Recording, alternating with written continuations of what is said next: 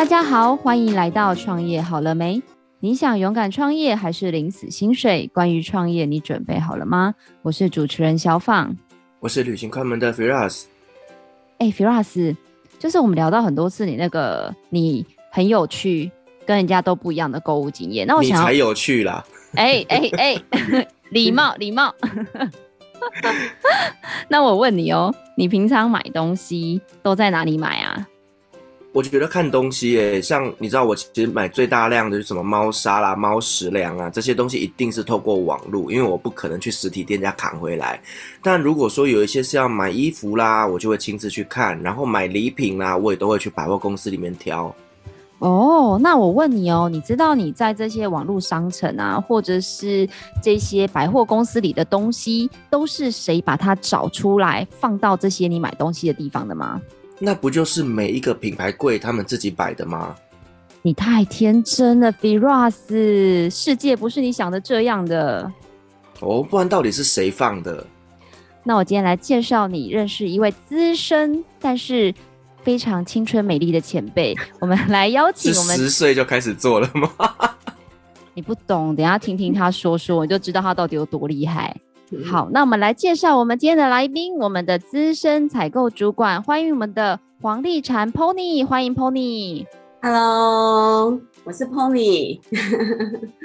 Pony，我们刚刚就是 Firas 有一个困惑，就是我们平常啊，不管是在网络上啊，或者到我们到百货公司，这些非常丰富的商品，都是怎么出现在百货商场里啊？听说你是这方面的专家，可不可以跟我们分享一下？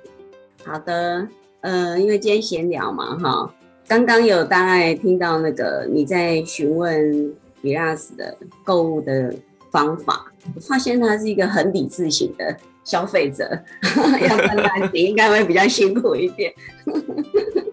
那一般呃，你们在消费的时候，可能会有先一个商品的目标，那可能就像刚刚 Firas 讲的，他如果要买一些猫的饲料啊，比较重物的，他当然是选择。那个网络购物，那如果他要买一些比较可能是家电类的啊，或者是比较实用的一些商品，轻巧需要穿着搭配的这些，他可能就会到的实体通路去。那这些东西其实都是透过我们台湾的一些厂商直接有些进口的话，那当然就是到国外世界各地去做采购。那其实做采购。我们就必须要配合国外的一些国际展览，然后去看展，一样一样把适合台湾消费者的需求给找出来，然后导回台湾，然后在呃各个通路上架。呃，有些是适合在百货公司的啦，或者是店面的，或者电商的，所以所有的商品。都是这么辛苦的把它找回来了，那你们就可以呃很容易在卖场去选择你们想要的商品，这样。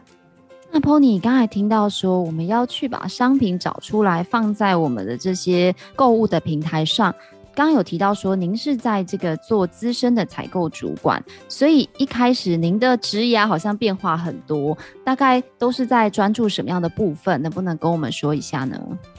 我大概早期是做实体的，实体的那个进口代理商的采购，在大概做了将近二十年吧。那后半段的话，因为整个市场消费习惯都改变了，都变成是呃网络购物是虚拟的，那所以呃我就转换了跑道，做了电商的采购。大概呃我的采购经验是这样子。那波尼我想请问一下，就是说呢，呃，以你在做电商的一个采购部分呢、啊，你们以什么样的商品居多呢？因为采购其实是有分类的，那我个人的专业是在家庭用品居多。那但是因为虚拟的网购它是呃无限的，所以我后来到了虚拟这一块的话，我跨的采购领域也会比较宽广一点。因为毕竟我不再需要像实体一样要到飞到国外去做采购，世界各国去。那虚拟的话，它我就不需要出国的话，我就直接对应到台湾的厂商，呃，也等于是我变成另外一个角色，就是台湾的厂商自己到国外去做采购，或者自己去开发商品。那透过我们的平台，那由我们来把关选品，然后把这些供应商的商品导到电子购物平台给消费者购物。那我一直对采购人员有一种，就是你知道很。距离很遥远，高高在上的感觉，就像我最近可能跟知名通路的采购在接洽，然后就感觉他掌握了这个厂商的生杀大权，就是我这东西能不能在某些通路，或者是像您说的，透过代理商进来台湾，好像就是采购可以决定我的一切。到底采购真正的工作核心的范围有哪些？呃，其实也没有你想的那么严重。其实说穿了，如果做以电商来说的话，因为每一个采购他身上所要负责的商品，其实可能是呃几百家厂商，那有几万个商品，那所以他是不是可以掌握你的生杀大权？我觉得没那么严重，但是反而有一个方式你可以去突破，这是我身为一个平台的采购。可以分享给给你的就是，呃，你可以主动把你的商品规划好，然后跟着他们的平台的档期需求去做，然后甚至你可能直接把你的图档啊、slogan 啊、折扣啊，全部都规划好，直接送给他。我相信掌握权就在你了，因为不是很难沟通，他也不是因为高高在上，而是因为他负责的商品实在是太多了。我们每个人工作时间都是一样的，那你说，你看是一个品类，比如说食品，可是它就是有几万种，不断的一直新增进来，平常就一直新增进来，他可能手上就有几万个商品要操作，那你觉得他怎么有可能去记住你是哪一支商品，他是哪一支商品？没有办法，所以他一定是依季节的需求或者当下，呃，去选品。要选谁？这么多厂商，那就是由供应商你们来主动的提出，然后来做一些搭配活动。那我想这绝对不会遥不可及的，反而他会先选你的。呃，我想我们也合作过，你应该就很清楚。虽然我会主动找找你，是因为呃，我也会自己挑选我想要适合的商品，在当下去 promote 它。那所以其实这是可以两方互动的，那也可以培养默契，所以没有这么遥远。那你可以呃，而后可以尝试看看我所建议的方式。哇，真的太感谢 Pony。有之前我真的觉得是感深深感受到你对我们的关心。我想说，哇，这个采购好亲切哦，都会主动打来问我说这个东西怎么样怎么样，给我很多的建议。对，我真的觉得，如果我是一家公司有这样的采购，我相信就是厂商们都会非常的乐意的积极的配合。那我听说啊，上次跟你聊天的时候啊，刚刚说您的职涯有分为两个部分嘛，第一个就是代表厂商的公司把东西找回台湾来，那第二个是在 EC 的部分把东西做上架。听说您在第一个阶段有代理回一个非常厉害的牌子，可不可以跟我们分享一下？第一个就是意大利的产品锅具，当时是全台湾销售量最强的。因为以前没有网络购物这一块，只有实体。那我们可以说是我们一天的营业额，哈，就大概是所有的锅具十几家加起来都不足我们一家厂商的。当时是有这样的一个荣景。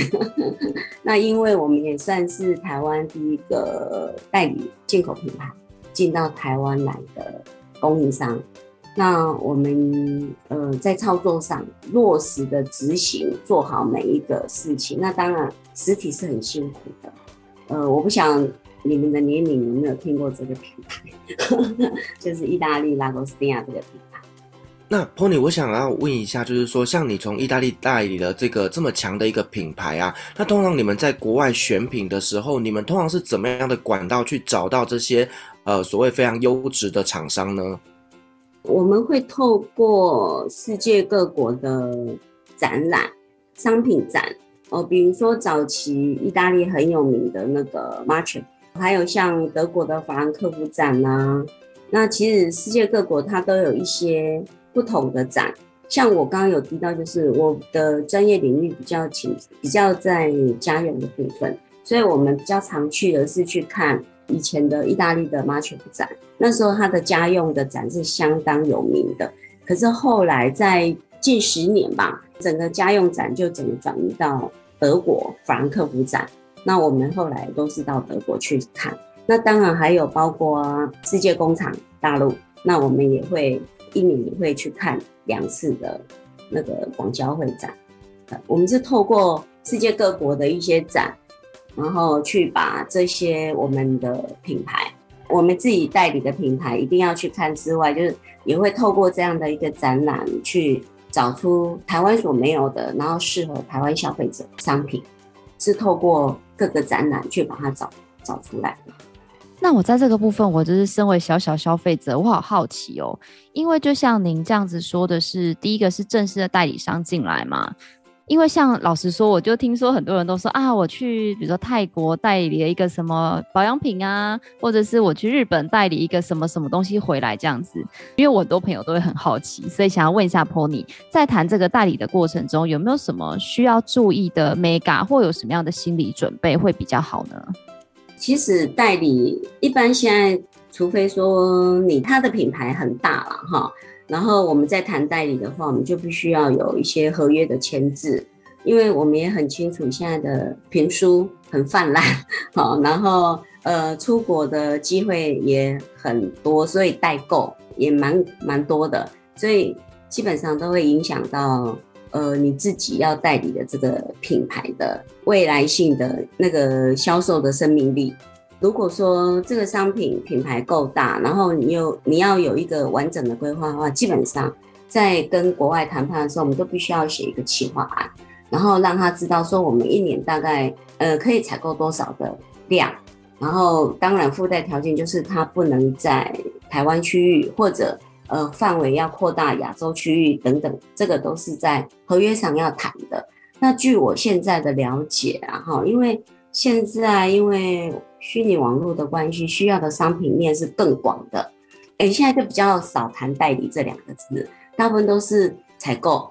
经销，就直接就是经销到台湾，然后可能同一个商品或同一个品牌，你会发现就有很多人在卖，因为现在的消费模式不一样了，跟我们过去在做实体的投入是成本是很高的，我们就必须要用代理来牵制这个商品。不会被呃乱卖啊，或者价格崩盘啊。代理的话，就是现过去跟现在其实是已经都不一样了。现在我看大部分都是说成是经销好了，大家都可以拿回来卖，就没有办法就是很完整的由你一个公司来独立操作这个品牌。是，那 Pony，我有个小小的疑问哦，就是说，呃，因为我之前有个学长啊，他就是从土耳其代理了一个品牌回来台湾，那他花了很多很多的钱呐、去做行销啦，去做推广啦，结果呢，把这品牌炒红了之后啊，结果现在所有人去土耳其旅行，全部就是必买代购，然后呢，虾皮上面啊，那个价格直接是对半砍。那等于说，这支商品它的整个的生命已经就是被消耗殆尽了。那通常以代理商来讲的话，遇到这种情况下该怎么处理呢？嗯，这个真的是一个现在的厂商几乎都会遇到的问题，就是消费已经价格已经是透明化了，大家都没有办法签字，而且台湾是呃评书是合法的，过去是不行的，那现在是已经合法，所以你说要怎么去解决这个问题？说实在的，这也是我曾经遇过的痛。那我觉得这个痛，在过去我在做品牌代理商的时候，我会怎么去克服？就是我用服务还有消费者的信任度来掌握消费者的认同感。你如果说一直在价格去做琢磨的话，你永远打不赢代购的，因为代购它就是一个几十块的利润，它就就跑。因为他采买的数量虽然不多，可是他可能取长补短，有些东西台湾比较少见的，它可以卖贵一点。好，那可能有些是指定购买的代购，它利润可能会好一点，来补强这一些利润薄一点的。那你没有办法去跟这些人竞争。可是有一个就是，呃，商品的服务是代购没有办法做的。那什么服务？比如说品质的服务。还有他使用过程中的一些，呃，会遇到一些困难的服务，呃，你的朋友他是代理商，他这么的认真去做宣传，然后去做这些的服务，其实他要把他这些客户群完全的掌握住，就是让他们粘着性的消费的经营，这个是目前呃有代理权的代理商必须要很深耕去做的动作，就是服务。说穿了就只剩下服务而已。那服务当然它可以产生很多的附加价值，要要看那一家公司它有什么样的一个呃延伸性的商品规划。可以让他不要这么的泄气，然后觉得好像都白做一场，其实不会。呵 呵是，我觉得其实这个听起来就是，如果说你的商品是需要被服务的，例如说，好，假设你代理的是啊免治马桶，你可能还要有安装啦，后面维修啦。可是如果你代理的是那种类似保养品的这种消费型商品，其实就真的很容易会被代购给打趴了，因为它都是一次性的消费的。所以我觉得这个也是在代理商他们在选品的时候呢，必须要去注意的东西。对，没错，这个我觉得我很有发言权，因为啊，我是某。保养品的就是爱用者这样子，然后我就发现说它是资生堂旗下的。那你也知道日系的这个牌子都服务都很好嘛，就是不管你去资生堂旗下的任何一个品牌，相信那个柜姐都会非常的贴心服务你。然后那天我就跟我的柜姐说：“哎、叉叉叉品相，我在虾皮上看只要半价耶，这差很多，超级无敌多。因为你知道女生保养品就是一层又一叠，就勾得跟墙一样厚。”然后就说不一样啊，我们这边有服务啊，我们可以帮你做什么什么样的护肤的疗程啊，或者是有什么样什么样的疑问都可以找我们啊，而且你还不会买到假货哦。所以呢，就会导致我可能某些品相还是会在虾皮上买，但某些品相我会为了要这个服务，所以我还是会去柜上做消费这样子。嗯，真的，你看，我们我们一定都会选择这样的一个做法，因为尤其是其实是保养品，我觉得更要到柜上去，因为假冒品真的蛮多，它那个瓶身都是很容易就可以制造出来，那很多消费者其实是不知道。所以我也是不大不大赞成，就是什么通通都是找评书啊，找代购啊，就是它的来源你很难很难掌握，尤其是吃的跟擦在脸上的，我觉得我们女性应该要更在意才对。是那波你有没有呃，就是曾经就是采购某一支商品或者代理某一个产品，然后印象特别深刻的，可以跟我们做一下分享吗？在过去哈，因为我们年龄有一点落差，所以我不晓得我讲的这些你们有没有办法体会。呃，在早期，在每个家庭的产品的锅子，我们讲锅具好了哈，每个家庭的厨房里都会有一个炒菜锅，对不对？啊，我想你们都都知道。可是，可是你们知道吗？那个我们当初代理的是欧洲的商品，那欧洲是没有炒菜锅这种东西，因为炒菜锅是。又可以称为中华炒锅，对不对？中华炒锅，那欧洲人怎么可能会有炒菜锅？那我们代理这个品牌，它就是只有平煎锅，平煎锅。那那时候我们在捧墨这个商品的时候，真的很痛苦，因为呃不被台湾人消那个消费者认同之外，因为我们有在百货公司设柜嘛，那百货公司的主管三天两头就会叫我去念一顿，就是哎、欸，你们怎么？台湾人就是用炒菜锅啊，炒来炒去啊，你那锅那么小啊，平平的啊，卖给谁呀？就常常都会跟我念这些。那我们我我们公司啊，还有包括老板啊，从上到下大家都一致，就是很有决心要颠覆台湾的呃使用锅具的 那个习惯。因为为什么要颠覆？因为我们很清楚，其实锅具是一个工具，但是实际上你的炉具。在市场已经是改变了，呃，如果我要讲比较白一点的，就是过去为什么要用中华炒锅？因为以前是用炉灶，呃，不晓得两位那么年轻有没有看过炉灶？是不是中间呃烧木炭啊，中间挖一个大洞啊？那你是不是就要用传统式的炒菜锅，你才有办法把火锅子接触到那个炉火，对不对？那可是。后来我们的年代已经都是用瓦斯炉、电磁炉，那当然就是要用平底锅啊，平底锅它才有办法平均的把那个热源吸收，平均散热，平均热源吸收，煮起来食物才会好吃。这是当时我们不断的 在给台湾的消费这样的一个概念，然后一直努力的在现场 demo 给客人看，给他试吃，真的是不惜成本。一直这样做做做，终于哎，真的，你看现在依你们家里一定反而可以不要有炒菜锅，但是一定要有平煎锅，对不对？这也是当时我们的时候努力得来的。哇，这样你刚刚讲到这一个，就是我觉得尤其要翻转。你知道，像我自己也是煮饭的人，你要叫我换掉一个我用习惯的东西，真的有点困难。你们真的很厉害哎。是啊，我们大概努力了十几年，嗯，真的这十几年当中，我真的也常常被实体店的楼面的主管啊叫去罚站，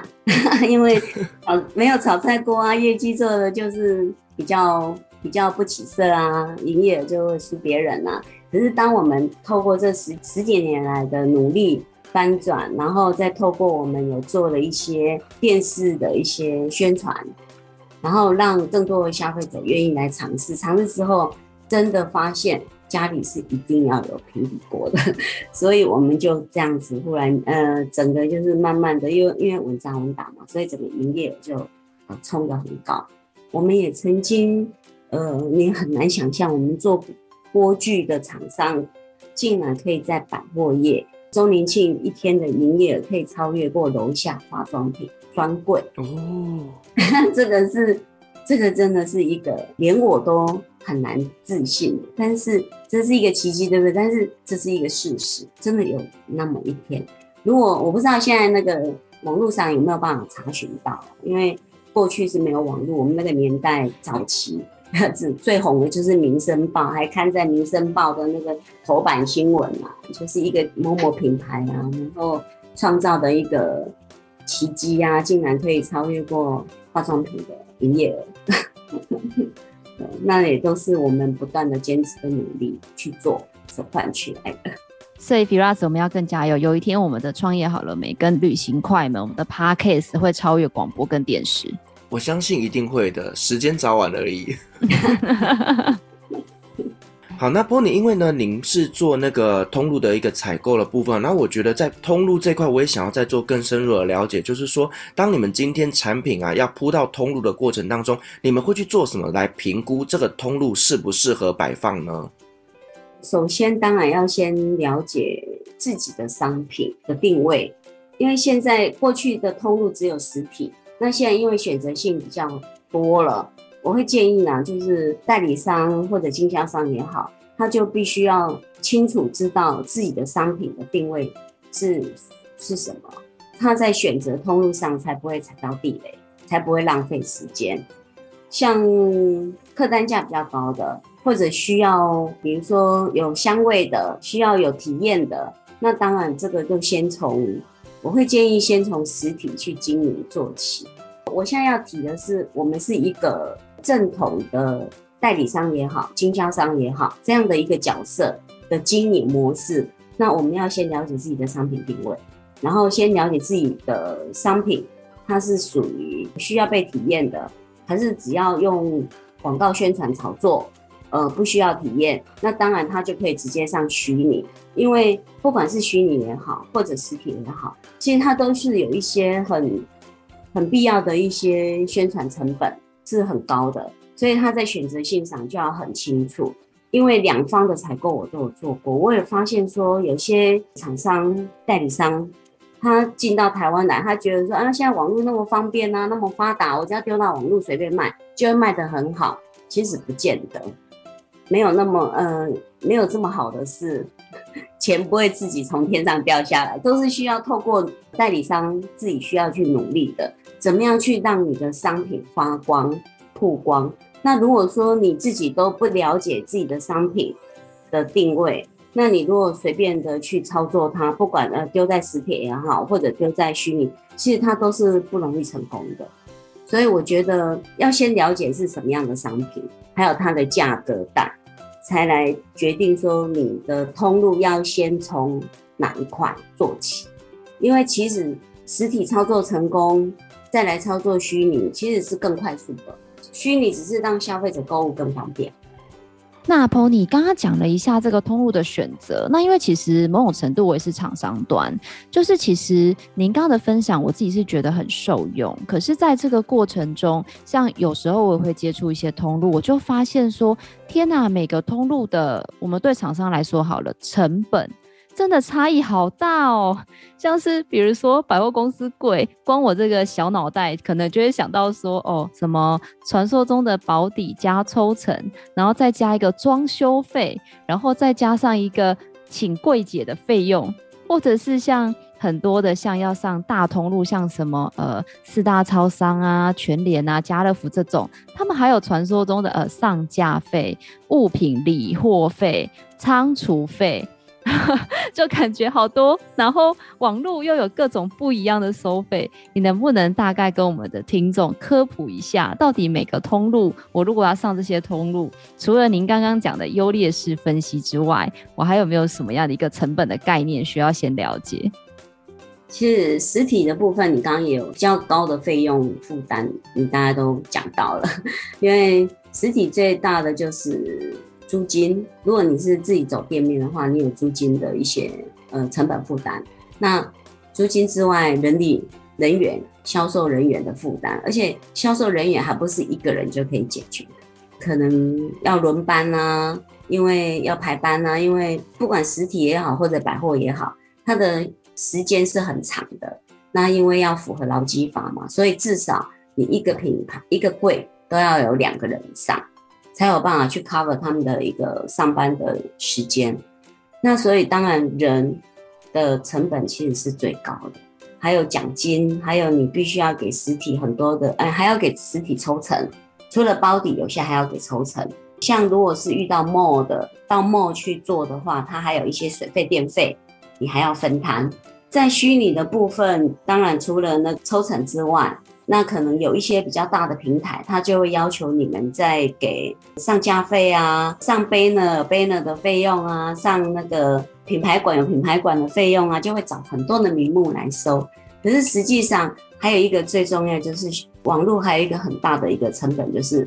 运送费用。运送费用也是一个，而且它是一个，不管你今天大件小件，只要在一个公斤数里面，它的基本费用是一致性的。所以那个费用也是一个对厂商来讲是一个负担。那相形之下，其实如果说你要说有什么要呃怎么去区隔它了哈，我觉得还是要回到一个呃，实际上你所要销售的商品要走哪一个通路，那走了这一些通路，你需要所付出的成本，其实我认为实体跟虚拟算下来是差不多的。因为虚拟它很重视数位媒体行销，那数媒现在的一些费用是很高的。那你做实体，你除了人的费用高，但是你的媒体费用是比较少的，因为实体店这个费用是由他们来负担的，因为他们要去整合所有的商品，然后呃去把这些整个卖场的商品整个 promo 出去给消费者。这费用是由实体在承担的，那虚拟的话是转嫁到每个供应商，你自己必须要去承担的，所以它的成本算下来的负担其实是差不多的。我认为两方我这样两边都有做过采购，我觉得它是差不多的。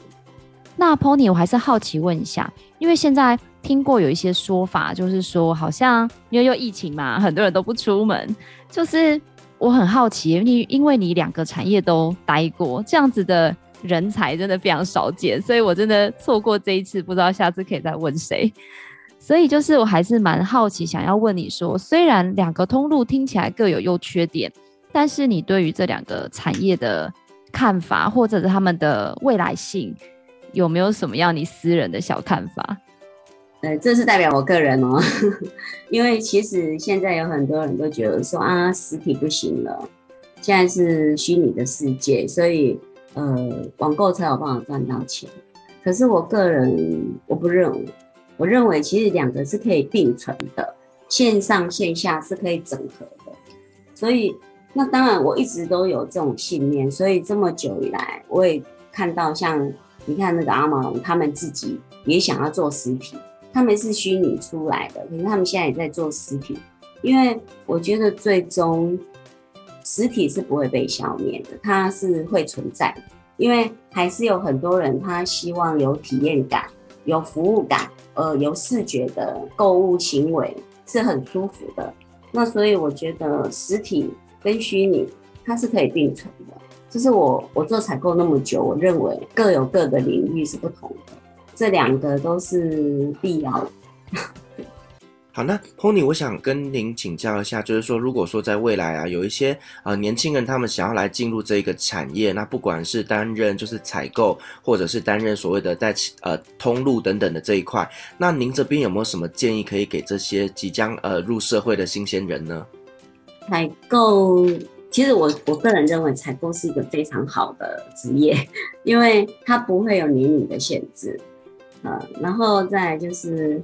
呃，采购的话，如果你学会了采购的技巧，因为采购它商品很多嘛，无限大、无限广。那如果你采购技巧能够掌握得好的话，其实采购的那个工作的生命力是很强的。之外，就是你走到哪里，你会发现它对你的生活也会有很大的影响。如何去进入这个采购的领域？哈。因为现在很多的公司行号啊，他们采购都有分采购助理或者一些业务，其实业务跟采购又不大一样。我不晓职场有分很多啦哈。那我觉得如果说有些，如果你想要进入采购这个领域的人哈，我觉得你可以先走，先做业务。那为什么我会有这样建议？因为我自己也是曾经先做业务出身的，因为做业务可以先直接对应消费者。那你可以更了解他们需要什么。那后来我转换了采购，我可以更理解市场的需求在哪里，所以我在采购的行为或者我的呃精准度会更够。那所以我会建议就是呃新鲜人如果说想要进到采购这领域的话，虽然很辛苦，但是它可以让你的工作的生命力是很长的。之外又没有年龄限制，然后你可以学，真的是可以学到蛮多的。那甚至如果，呃，像我就有这个好处，因为也蛮幸运的，遇到很多好老板，所以也因为做采购的关系，所以跑遍了将近五十几个国家。对，我可以利用你们的节目也顺便呼喊一下，因为现在有很多年轻人呢，呃，一进入职场就是说啊，薪水要太少，不要，这也不要，那也不要，那我就觉得很奇怪。你没有基础点的累积经验，从基础开始累积做到专业，何来的高薪？好，所以我觉得，不管是从采购助理也好，或者业务助理也好，用这两个方面来介入这个采购的领域，我觉得这是一个很好的管道。那当然，初期先不要太在意。薪资的部分，我觉得是应该是先学习你的前辈或者你的主管，他给你，你应该要观察是这一块，他可以教你什么，带给你什么样的一个未来的一个工作方向。我觉得新鲜人可以要介要做的是往这个方向来介入采购这一个领域。刚刚你有问到通路嘛？哈，对，有些公司它有分哈，采购归采购，通路经营者归营运端。是不一样的领域。那因为我比较幸运的是，因为过去待的公司是一条，我是一条龙的，从零采购到执行，到最后交到客户手上，这一个整个领域我都有跨到。所以在通路的部分是很重视的是消费者跟销售者的互动，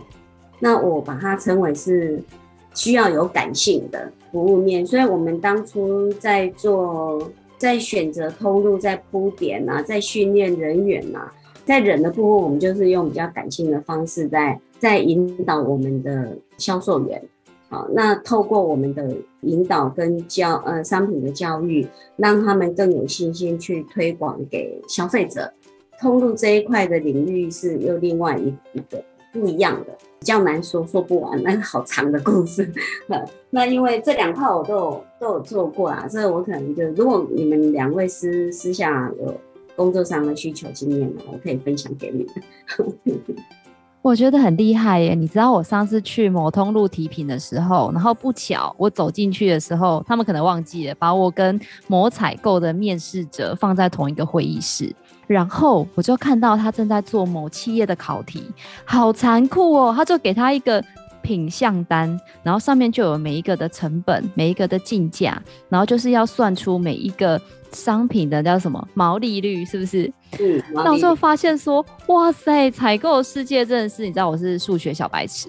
所以我就觉得当采购真的是不是只要眼光准、数学要好，还要背业绩、抗压能力还要强，我真是觉得这是神人来着。对啊，采购我们必须脑袋无时无刻都要数字。我们从在看展的过程中，一看到这个商品，第二个动作就是。了解这商品的成本，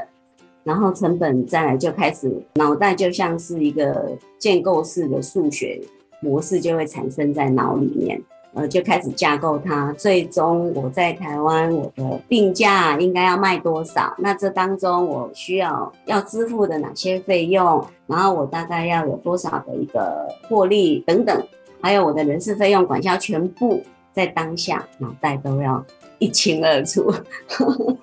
所以嗯，没有错，那个那个成本的概念要相当强。我们做采购无时无刻都脱离不了数字，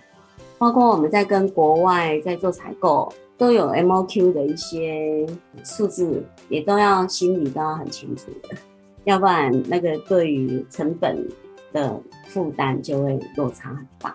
哎、欸，Firas，我觉得这集真的很丰富哎、就像你啊，常常在要带什么什么土耳其的特产啊，或者是像你看，你跟 Pony 一样不遑多让，人家去过五十几个国家，我觉得你也快了。要带什么东西回来之前，就先打电话或视讯我们的 Pony 姐姐说，Pony，你觉得这个可以吗？如果她说不行，我们就放弃。真的，我觉得太受用了。这期节目真的是给所有这种在世界各国找商品的一个最好的一个范例。谢谢。土耳其我也去过哦，真的很棒的一个国家，是我跑遍了全世界，想要再去第二次的国家。哇，太感谢 Pony 了！我觉得今天不管从这个整个通路的一个局势，还有一些相关的成本的分析，还有对厂商非常受用的，就是我的商品到底应该在哪里才能创造更大的一个效益跟价值。更重要、更珍贵的是 Pony 他对于自己这个在锅具界经验的这个分享，真的是外面完全都听不到非常精实又丰富的一个内容。那也希望大家今天对于采购这个神秘的职业，有更多进一步的一个认识。那当然，如果大家有对于这个采购有更多想要了解的一个地方，也都可以联系我们的 Pony，我们会把 Pony 的联系资讯放在我们的下方资讯栏。如果你喜欢我们的节目，也别忘了给我们五星好评加分享哦。创业好了没？我们下次见喽，拜拜，拜拜。